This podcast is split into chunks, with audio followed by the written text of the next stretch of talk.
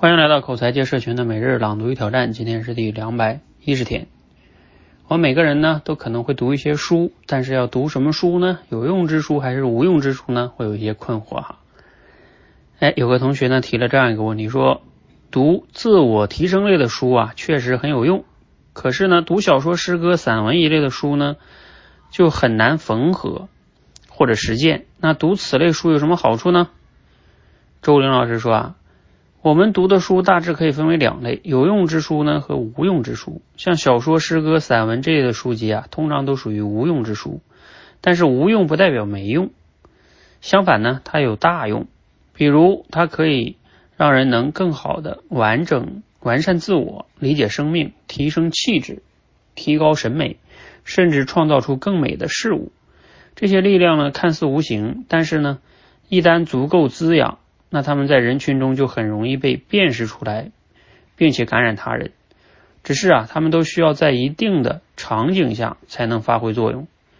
比如，学生时代的人呢，就普遍喜欢读无用之书，因为这个阶段的人啊，没有生活压力，可以专注精神世界。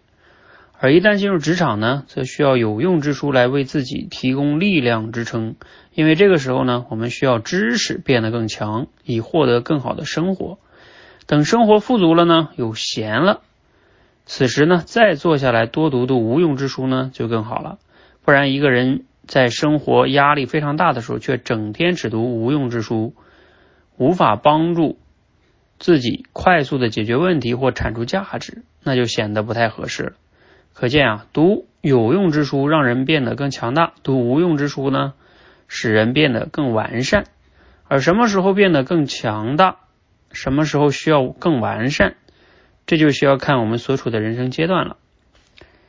好，周玲老师的一篇文章啊，哎，读了这个呢，想一想哈，你过去有没有读一些什么无用之书啊？你觉得对你有比较大的帮助呢？你是怎么看待读书的哈？嗯，其实周玲老师说这个我挺有感触的，我觉得确实是这样的，就是这个有用之书吧，就是我们俗称的这个干货，它确实是好像能立竿见影的，能让我们学到一些东西，啊，缓解我们的一些焦虑哈。但是它也确实有它的问题，就是嗯，这个无用之书有时候我们确实要读一些，比如说像历史啊，或者什么小说呀，等等等等等等啊，就这些。甚至是哲学，就是你读的时候，它当时可能没有用，但是它无形中的对你的思想很多内在的东西，这种价值观的影响是，就是看不见摸不着的，但是它可能又影响是非常深远的。啊，我做个类比呢，有点像，比如说有用之书，有点像我们吃的一些，比如说主食吧，啊，那这个当然重要啊，你不吃会饿着的。但是呢，你天天吃主食，别的都不吃，那这个可能也是有很大的问题的。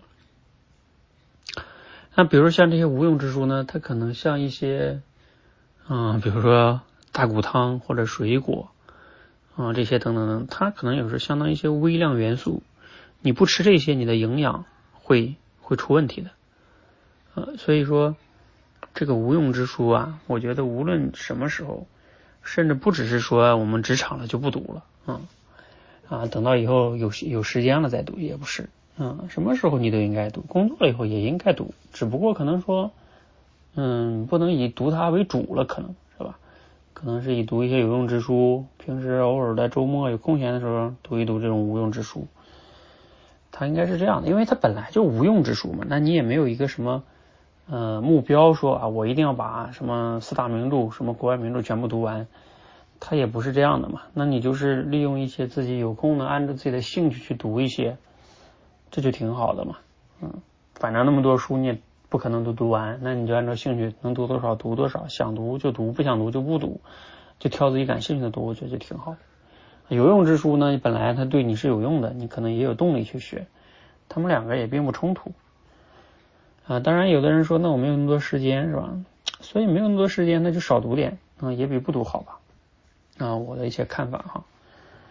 好，嗯，希望对你有启发，欢迎和我们一起每日朗读与挑战，持续的输入、思考、输出，口才会变得更好。谢谢。